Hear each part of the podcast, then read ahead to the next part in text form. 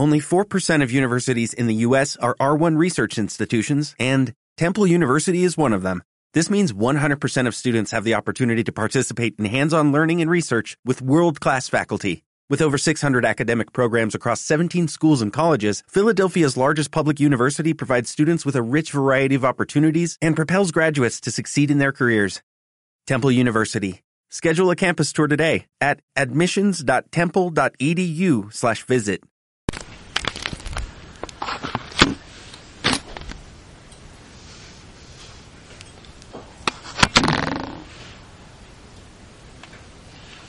Buenas noches a todos y a todas. La conferencia de hoy, la ponencia en este ciclo que ya estamos mm, compartiendo hace un tiempo, y de nuevo reiterar mi agradecimiento al, Grupo Cultura Alternativa y a Juan Manuel a la cabeza. Como digo, la ponencia de hoy la he titulado eh, Vida y muerte en el budismo.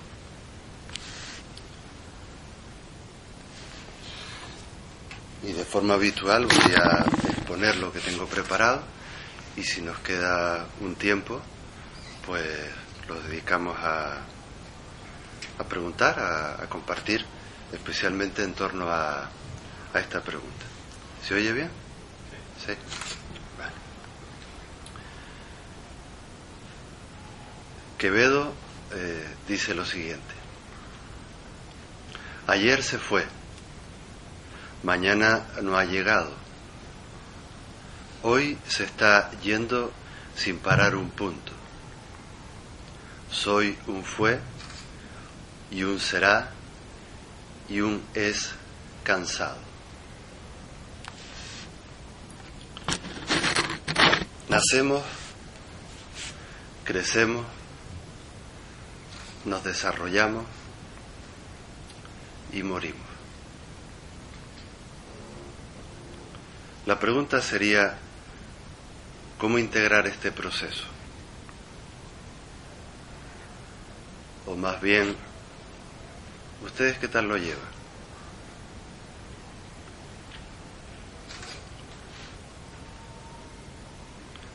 Hacen cara, ¿eh? Esta es una excelente ocasión para que compartamos de alguna manera lo que somos cada uno de nosotros. Así que esta noche tocaré algunos de los temas esenciales en la existencia condicionada, la nuestra, visto desde la perspectiva budista. Es decir, la relación que mantiene el ser humano entre la vida y la muerte, una realidad evidente y que sin embargo mm, nos desconcerta profundamente. Es importante saber que los seres humanos tenemos la posibilidad de clarificar qué es la vida y qué es en definitiva eso de la muerte. Esta noche les invito a que cambien de perspectiva. La permuta que propongo implica pasar de una mente llena de contradicciones a una mente integradora. Aunque he sabido por todos los presentes que el mapa no es el territorio y que nada ni nadie puede reemplazar la experiencia, insisto en que puede ser esta noche, esta conferencia, este compartir, un buen comienzo. Así que empezamos.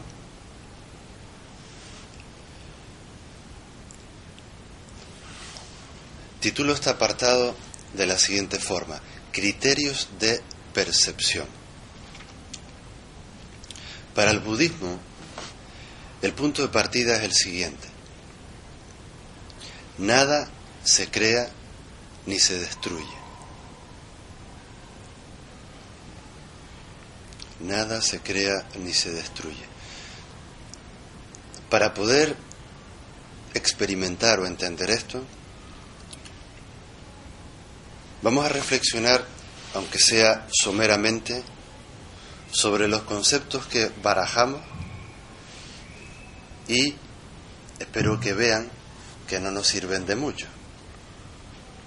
Por ejemplo, ser, no ser. Ser es lo que percibo a través de los sentidos, pregunto.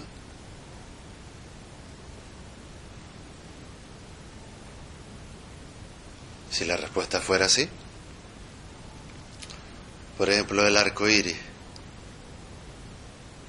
¿desde dónde lo percibo? ¿Acaso estamos percibiendo las ondas de radio o las que permiten que la voz sonora se vehicule a través de esto? No ser algo que deja de ser visible para los ojos humanos no significa que no exista. Por ejemplo, el mundo de la lógica es sólo un nivel de nuestra capacidad consciente. Pero para muchas personas, aspectos como un jeroglífico no existen porque son incapaces de percibir o de descifrar ese código. ¿A dónde quiero ir? Pareciera que nos sentimos más seguros en este río de la impermanencia cuando le damos nombre a las cosas.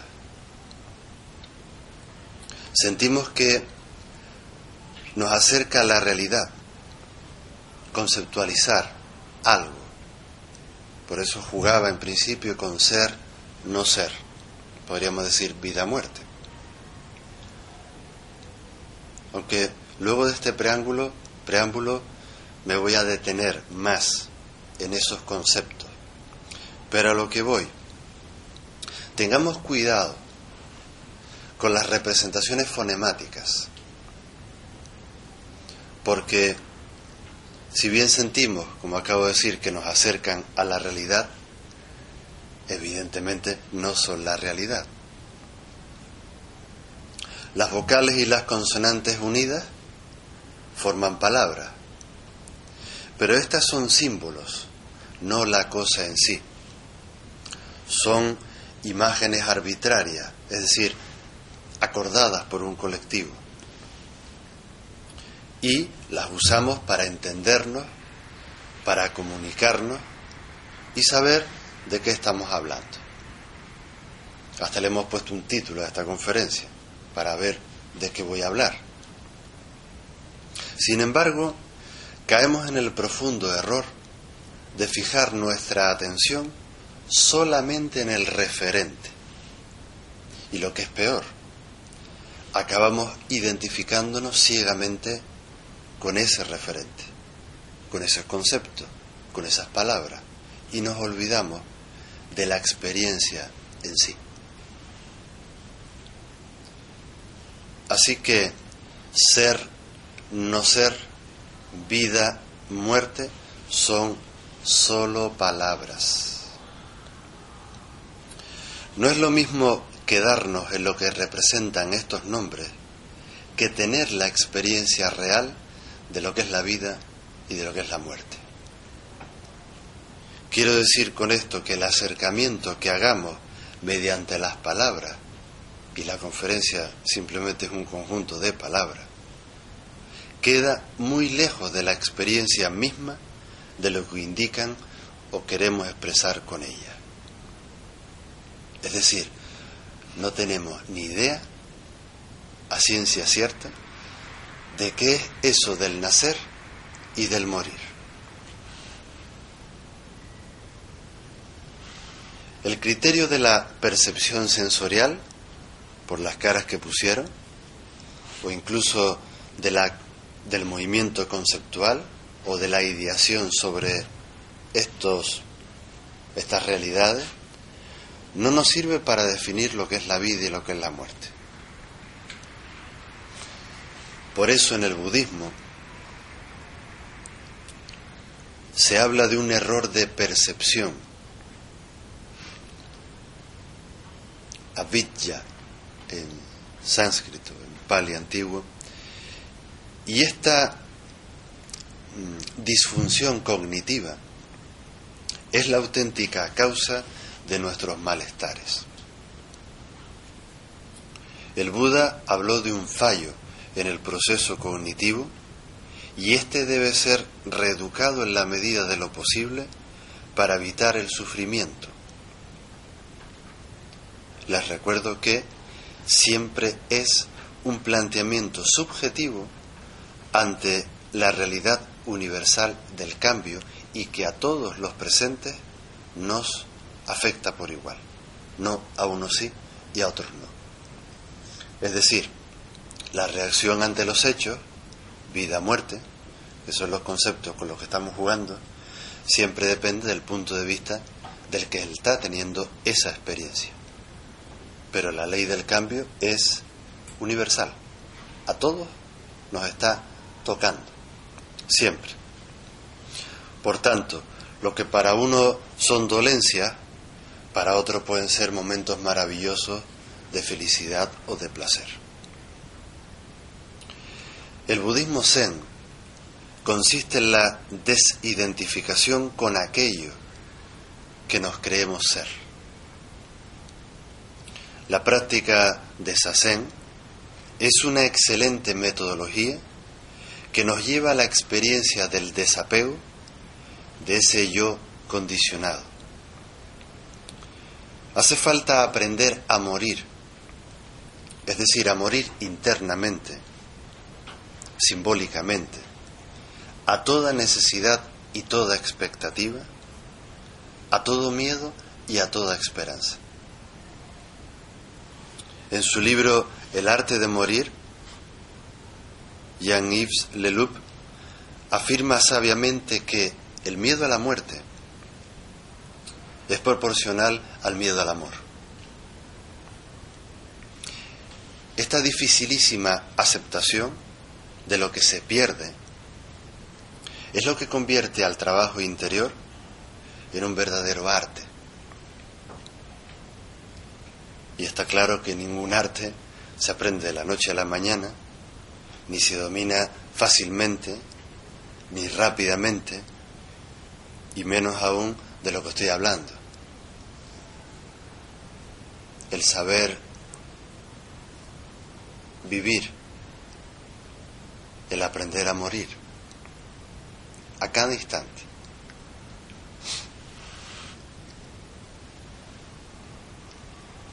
Preámbulo expuesto. Vámonos con la vida. Vida. No es algo que nos atañe solo a nosotros. A ver si llegamos a un acuerdo conceptual. Es una propuesta para utilizar un mismo código de entendimiento, por lo menos esta noche. Podríamos decir que la vida es la aparición de un fenómeno, sea de cualquier tipo. Por ejemplo, sensorial, emocional, mental, intuitivo espiritual, que es percibido por la conciencia. ¿Les valdría esa definición de si lo percibo eso es vida?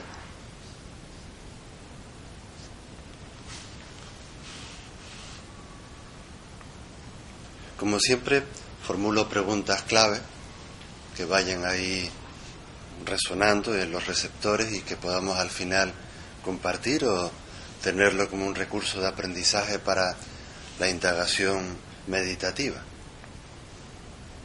En cada uno de nosotros nacen a cada instante sensaciones, pensamientos, emociones, intuiciones y un, y un largo etcétera. Vida es todo aquello que pulsa, oscila y se mueve.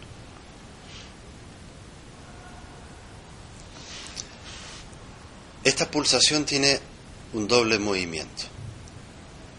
El universo entero tiene este doble movimiento. Por una parte está la transformación de la materia en energía y por otra está la transformación de la energía en materia. Esta pulsación, esta polaridad de relación armónica, descubierta recientemente por la física cuántica, era algo ya conocido por antiguas tradiciones espirituales de Oriente, especialmente por el taoísmo, también por el budismo, y que en esta primera vía de conocimiento la reconocemos en el símbolo del yin y el yang. Digamos que es la pulsación fundamental. En el budismo, esta verdad es la base misma de la sabiduría descubierta y enseñada por el Buda Sakyamuni. En el texto primordial de sus enseñanzas, el Makahanya Haramita Shingyo, que traducimos como el Sutra de la Gran Sabiduría, encontramos la siguiente sentencia en japonés que luego voy a pasar a explicar, pero que tiene un enorme impacto, un enorme recordatorio en todos los que iniciamos este proceso del aprender a soltarnos, que dice así, Siki sokuse ku, ku sokuse siki. Esta frase es fundamental en la mirada atenta y centrada de cualquier practicante. Viene a decir lo siguiente. Q, la vacuidad, se convierte continuamente en fenómenos, en psiqui, y que esos fenómenos se convierten continuamente en vacuidad. Es decir, de la vacuidad surge un movimiento una energía que también se manifiesta en nosotros, el llamado mundo humano. Pero es una pulsación que llena el universo entero. Esta pulsación viene a descifrar el siguiente mensaje. Toda manifestación es interdependencia en cambio, sin principio y sin final. Esta infinitud es la ley básica en el budismo. Es decir, nada vuelve sobre sí mismo. Nada es nunca lo mismo. todos los fenómenos son insustanciales. En la vida humana, la energía se articula principalmente en cuatro niveles. Ya los hemos citado. Está el nivel corporal, está el nivel emocional, el simbólico, representativo, autorreflexivo, conceptual y está el nivel de la apertura espiritual. El último nivel que acabo de mencionar es el de la conciencia, que podríamos definir de la siguiente forma. La capacidad que tiene la energía de ser ella misma, de verse a sí misma, de ser autoconsciente en definitiva, de ser con mayúscula, de alcanzar su máxima identidad. Por tanto, la evolución humana podría resumirse de la siguiente forma. Venimos de un estado de inconsciencia animal que por propia tendencia evolutiva del cosmos o del universo, en nosotros herencia filogenética, llegamos a tener capacidad de autoconciencia y la meta está en el viaje y este viaje nos está llevando una y otra vez irremisiblemente a una mayor expansión de la conciencia llamada la trascendencia de sí. Así que la pregunta sería, ¿por qué estamos aquí? Vivitos y coleando.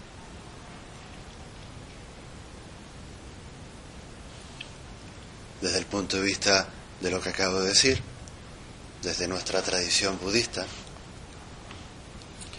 estamos aquí porque nuestra mayor aspiración en este mundo es realizar la auténtica naturaleza original, la que yo llamo mía, y al mismo tiempo la de todos los seres y de todos los fenómenos.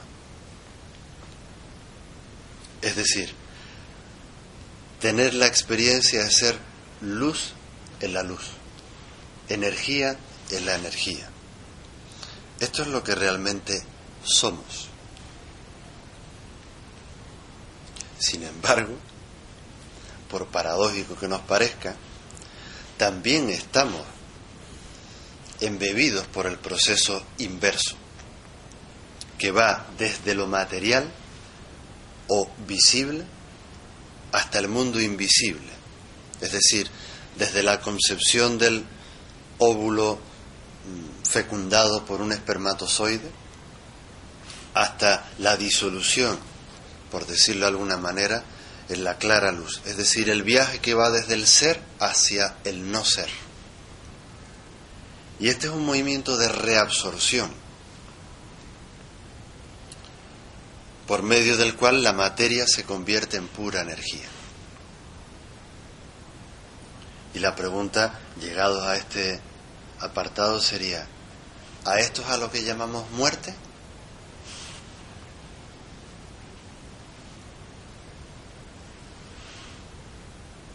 muerte.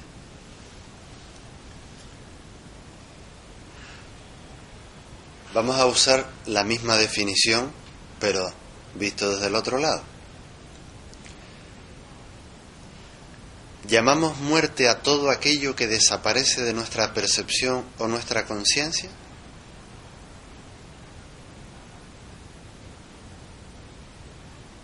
Pregunto. Es decir, si le digo por favor a Diego que lo identificamos, porque lo vemos, porque lo conocemos, que salga de la sala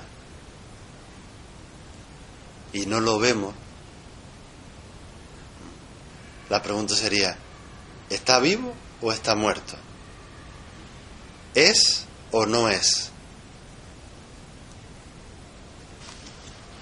¿Deja de existir por el hecho de no estar presente a mi conciencia? Claro, alguien puede levantar la mano y dice, maestro, pero lo tengo en la memoria. Y claro, la pregunta es, ah, ¿estás atrapado por la memoria? ¿Vives de recuerdos? ¿Esos son los que dan verdaderamente sentido y entidad a eso que llamas vida, muerte?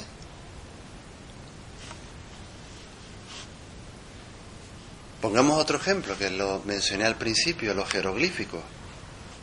Por ejemplo, para el que no conoce el código, son algo muerto e inexistente.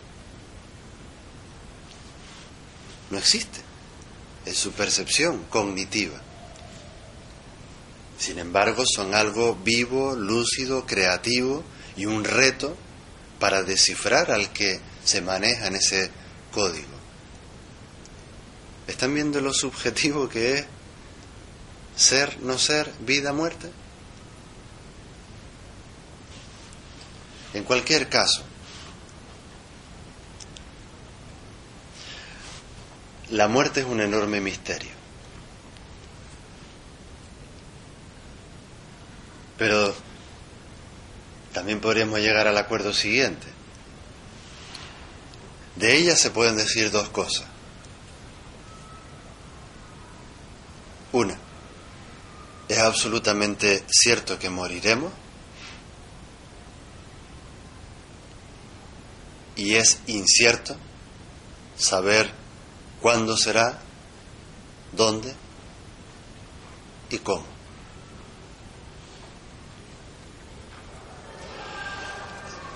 La muerte, la muerte no es ni, ni deprimente ni emocionante. Es sencillamente un hecho de la vida. Pero, al parecer, esto se ha convertido en un tema tabú en Occidente y de hecho vivimos de espaldas a esta realidad. Cuanto antes nos quitemos el muerto de casa, mejor. A no ser que sea una figura encumbrada por la humanidad. Tenemos el último episodio en nuestro querido Nelson Mandela, que lleva ya, no sé si una semana muerto, y estamos montando un buen tinglado a su alrededor.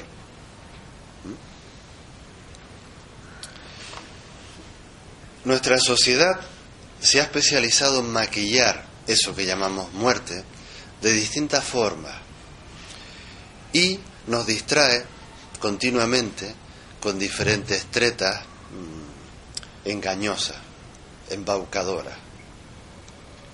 Así que tanto la desesperación ante la muerte como la euforia son simplemente formas de evasión.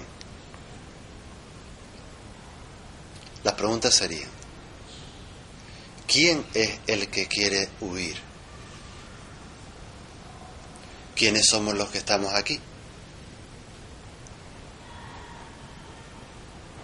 ¿Quién eres en realidad?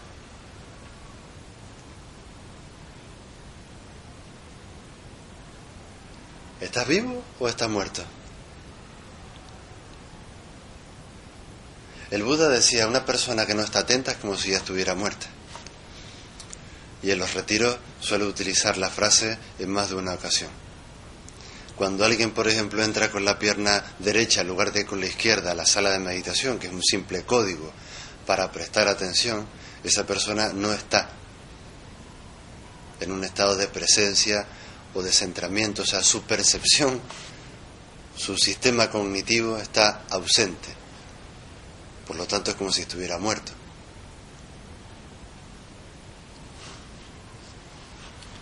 Quizá la razón más profunda de que temamos a la muerte es que ignoramos realmente quiénes somos. Esa es pregunta capital, ¿eh? no en el budismo, sino en cualquier camino de conocimiento. ¿Quién soy yo? Pues quién eres tú, como le decía la oruga a Alicia. ¿no?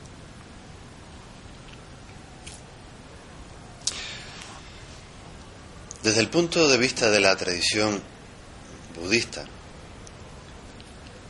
nosotros estamos presos de una identidad personal que creemos que es algo única e independiente. Pero, si nos atrevemos a examinarla paciente y concienzudamente, y el proceso meditativo te lleva directamente a esta confrontación serena de recapitulación del quién soy yo, el meditante comprueba poco a poco que esa identidad depende por completo de una interminable colección de cosas cambiantes que la sostienen. Nuestro nombre, nuestra biografía, nuestras parejas, nuestros hijos si los hemos tenido, los hogares, los amigos, las tarjetas de crédito, los coches, los huracanes tropicales. Es de este frágil estado del que depende nuestra existencia? Pregunto. ¿Nuestra seguridad?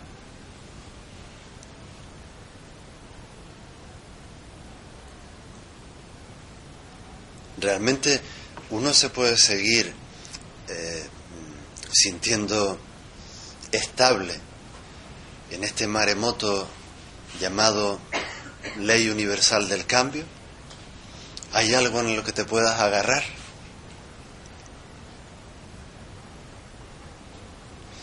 Cuando el yo, considerado como principio de organización de todo lo que somos, comienza a dejar partir, que fue el esquema que puse la penúltima vez cuando hablé del karma en la pizarra, cuando esa entidad psicosomática, que era una burbuja que yo llamaba A, comienza a desaparecer, empieza a dejar partir poco a poco lo que se llaman, desde el punto de vista del budismo, los cinco agregados del apego, que es la definición o la explicación al quién soy yo. Y este es un proceso de involución. Lo primero que ocurre es que se abandona el cuerpo físico. El primero de los constituyentes de nuestro mal llamada persona. Me explico las cuatro energías primordiales que nos mm, caracterizan comienzan a reabsorberse. El primer agregado en el budismo se llama Namarupa, es el nombre y la forma. Y hablo de los cuatro elementos. El agua, lo que fluye, lo que cohesiona, es decir, el 70% de nuestro ser comienza a soltar cualquier tipo de fijación. La tierra, lo que nos daba consistencia, densidad, lo sólido, lo que recibe, también comienza a volver a la tierra. Y así lo mismo con el fuego, el elemento calor, la pasión emocional, los conceptos, podríamos relacionarnos con este elemento, también dejan de ser operativos. Y el aire, por supuesto, cesa la respiración, que es sinónimo de vida, y el ser aparentemente deja de existir. Pero en este momento, digamos de muerte biológica del individuo, Todavía hay un proceso involutivo que en nuestra tradición dura al menos 49 días, en el que las conciencias sensoriales que ya dejan de prestarnos su función y, y se disuelven, comienzan a ser reabsorbidas por conciencias superiores. Las digo de pasada, porque entraríamos con el segundo, tercero, cuarto y quinto agregado, las emocionales, las mentales las egoicos mentales, etc. Esta armadura, como sabemos, cuesta mucho de sacar. Es como pelar una cebolla con infinitas capas que recubren nuestro ser esencial, que ni nace ni muere.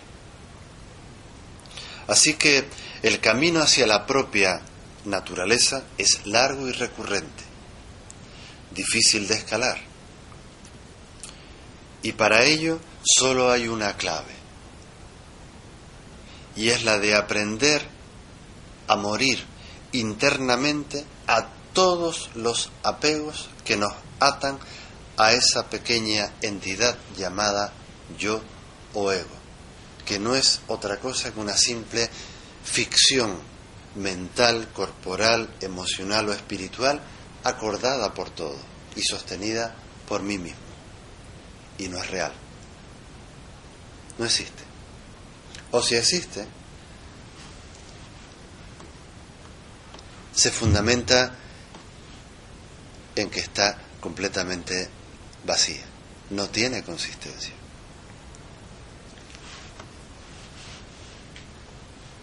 Así que, ¿qué es nuestra vida? ¿Qué es nuestra muerte? pues desde mi punto de vista es un conjunto un baile, una bella danza de formas efímeras. Antes de morir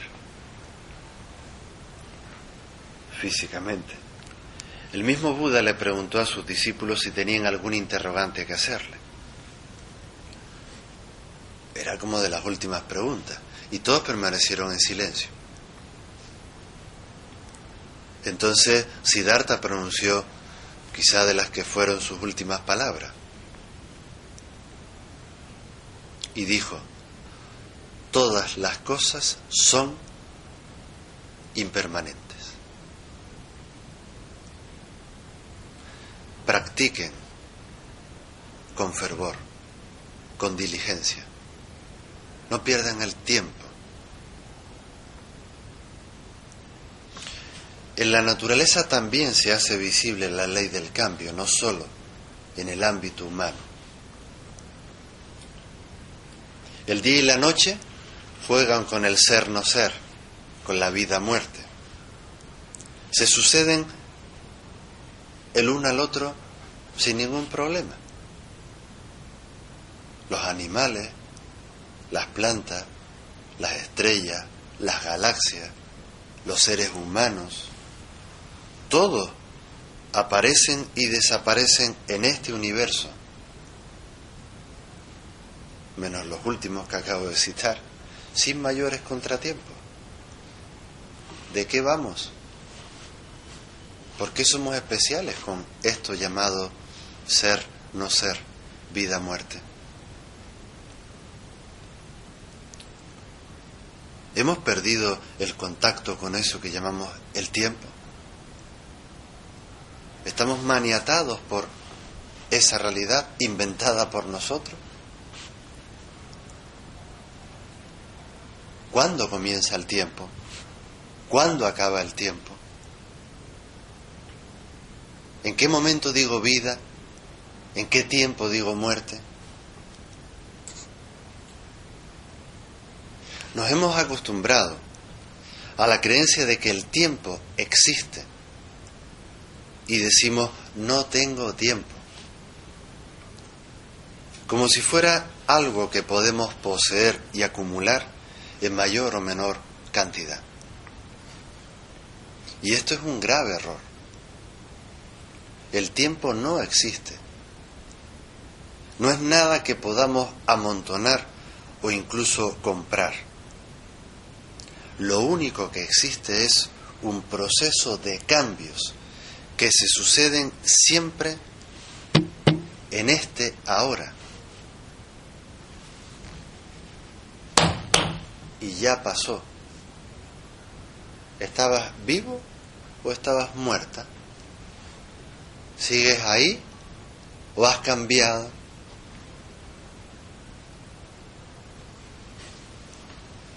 ¿Cómo podemos relacionarnos con el paso de las horas si no encontramos el eje justo en este preciso instante, el único momento que hay. Si te instalas en el presente, no hay nada que ganar ni nada que perder. Tremenda liberación. Esa es la clave. Pero nosotros tenemos la sensación de que somos alguien, de que somos algo, un ente individual y de que hay cosas que nos pasan solo a nosotros.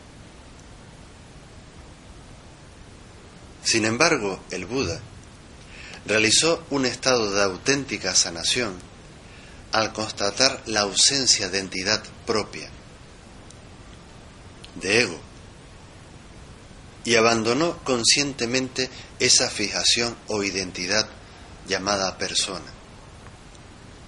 Experimentó que en realidad no somos más que un complejo entramado de cambios, como estoy insistiendo durante la conferencia, dentro de una red interdependiente enorme, que ni siquiera tenemos capacidad para ver por dónde vienen los tiros del universo manifestándose permanentemente ante nosotros a través de eso que llamamos yo.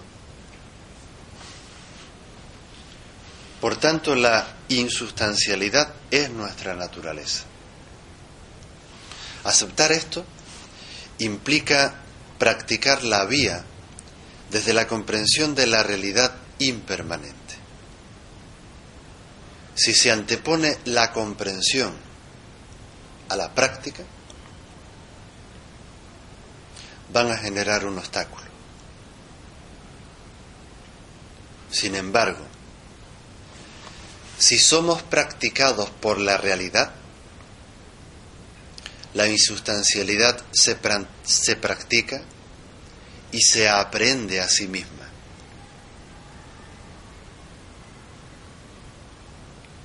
Eso de sentarte, sentirte y olvidarte que hay un sujeto que observa a un supuesto objeto, que eres tú mismo.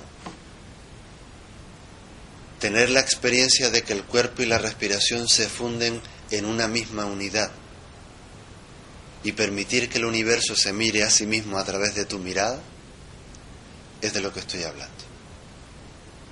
Y eso ni nace ni muere, solo es un siendo.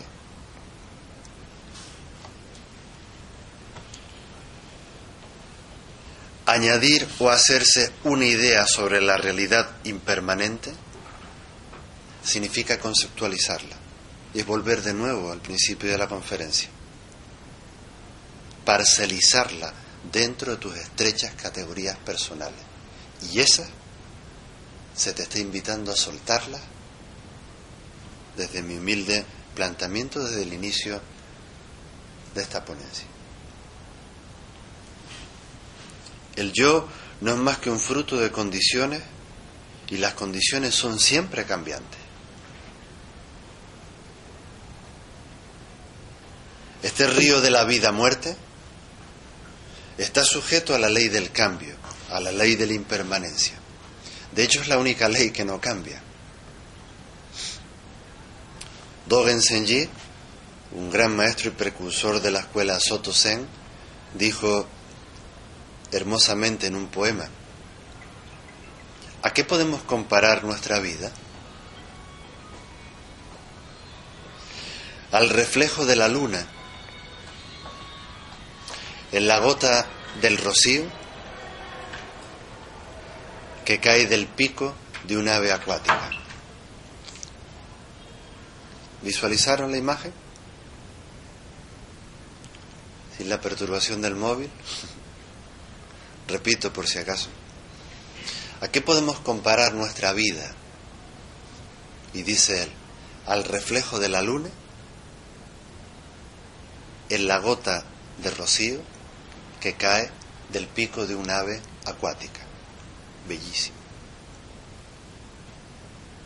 ¿Ven la luna o está haciendo toc?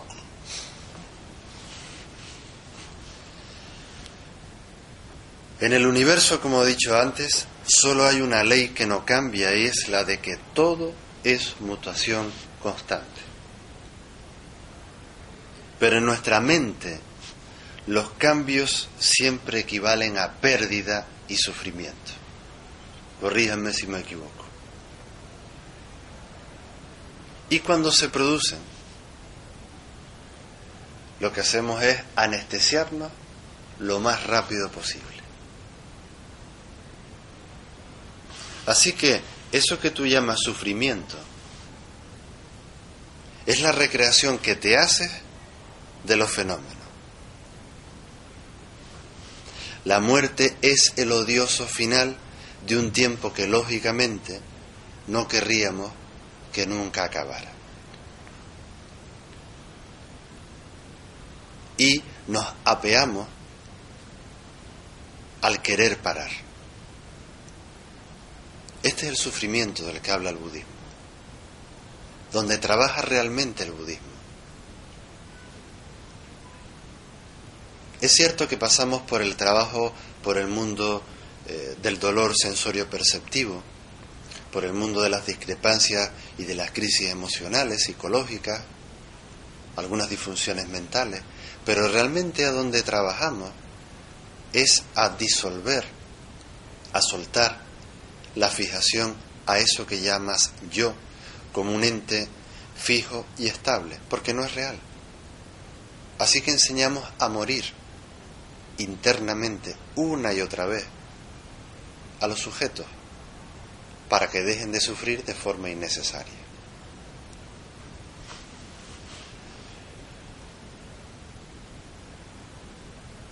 Claro, uno dice, ¿cómo es eso de quien muere en vida no muere al morir?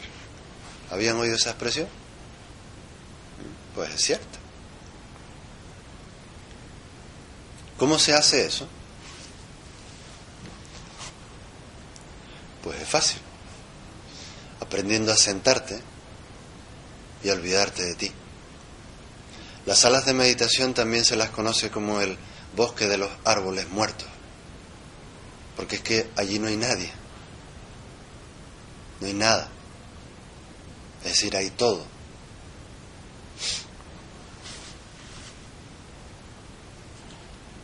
Así que acercarse a una vía de conocimiento como este para olvidarnos de lo que nos creemos ser y encontrarnos desde ese soltar con lo que realmente somos es una opción. Por eso decía el pensador francés eh, Montaigne, no sé cómo se pronuncia, practicar la muerte es practicar la libertad. El ser humano que ha aprendido a morir ha dejado de ser esclavo. Así que tiene la posibilidad de vivirse desde el arte del desprendimiento. Solo ese ejercicio de morir continuada y simbólicamente a cada instante nos, familiarizará con la bendita impermanencia. Así que el miedo a la muerte, el amor a la vida, requiere de dosis homeopáticas de lo mismo de pequeñas muertes, pequeños amaneceres continuamente, más allá del apego y del rechazo, que son los que nos tienen en evidente bancarrota todo el tiempo. Al final del abismo, si te dejas caer, si sueltas, ¿qué creen que puede pasar?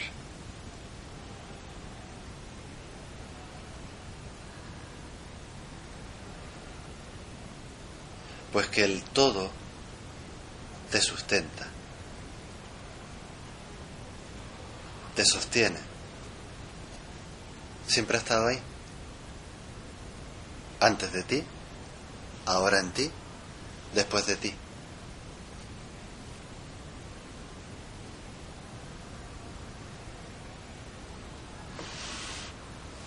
Y para cerrar, al finalizar cada jornada de meditación, en nuestra ermita en Arico y en todos los centros de práctica de este planeta, de tradición zen concretamente, solemos recitar la siguiente estrofa como un buen recordatorio de lo que estamos haciendo, de lo que tenemos entre manos.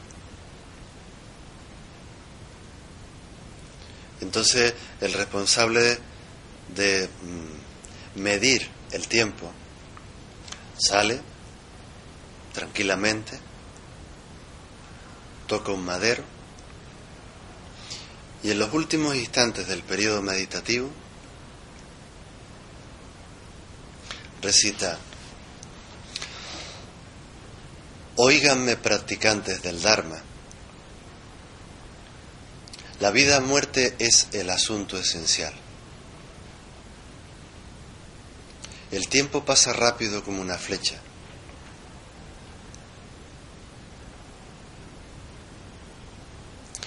A ustedes que practican la vía, humildemente les pido, les digo, que tomen conciencia del instante presente.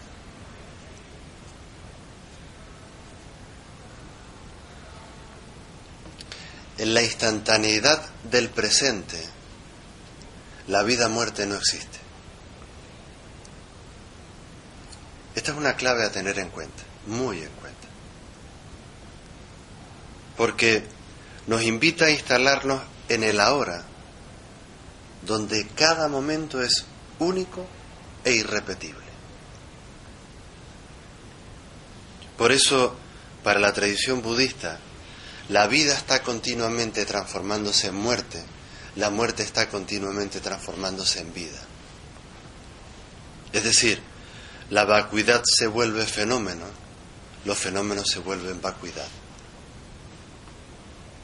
Así pues, el Zen es una práctica espiritual de enorme poder transformador que nos va llevando poco a poco a cambiar nuestras estrechas miras y a abrirnos plenamente a la constatación de que ante nuestros ojos la vida y la muerte se suceden la una a la otra en un perfecto equilibrio natural del cual participamos libremente. Por eso la muerte es la práctica continua del desapego. Es la gran maestra. Pero podríamos decir la vida. En definitiva, es la cesación de toda sensación de identidad, la disolución de lo que nos creemos que siempre seguiremos siendo. Porque en verdad eso no somos. Así que tienen la posibilidad, de verdad, de realizar la verdadera naturaleza que a todos nos sustenta.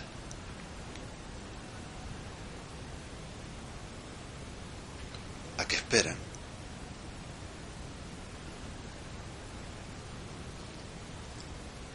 Camarón que se duerme, se lo lleva a la corriente. Se ríen. ¿eh? La vida y la muerte, y concluyo con este último párrafo, están en tu mente. Solo en tu mente. No se encuentran en ningún otro lugar.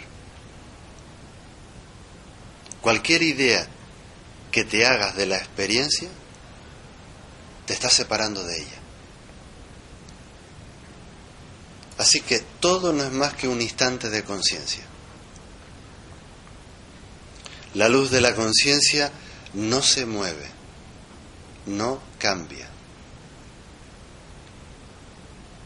Así como la naturaleza del espejo es inmutable. Solo se reflejan las imágenes que surgen, aparecen y desaparecen ante Él. Esta es la práctica enseñada y transmitida en nuestra tradición. Es la experiencia de la insustancialidad y de la impermanencia, que como ven van estrechamente de la mano. Esta es, en verdad, la espléndida libertad de las mujeres y de los hombres de este camino de conocimiento. Esto es lo que les quería exponer y con ello concluyo la conferencia.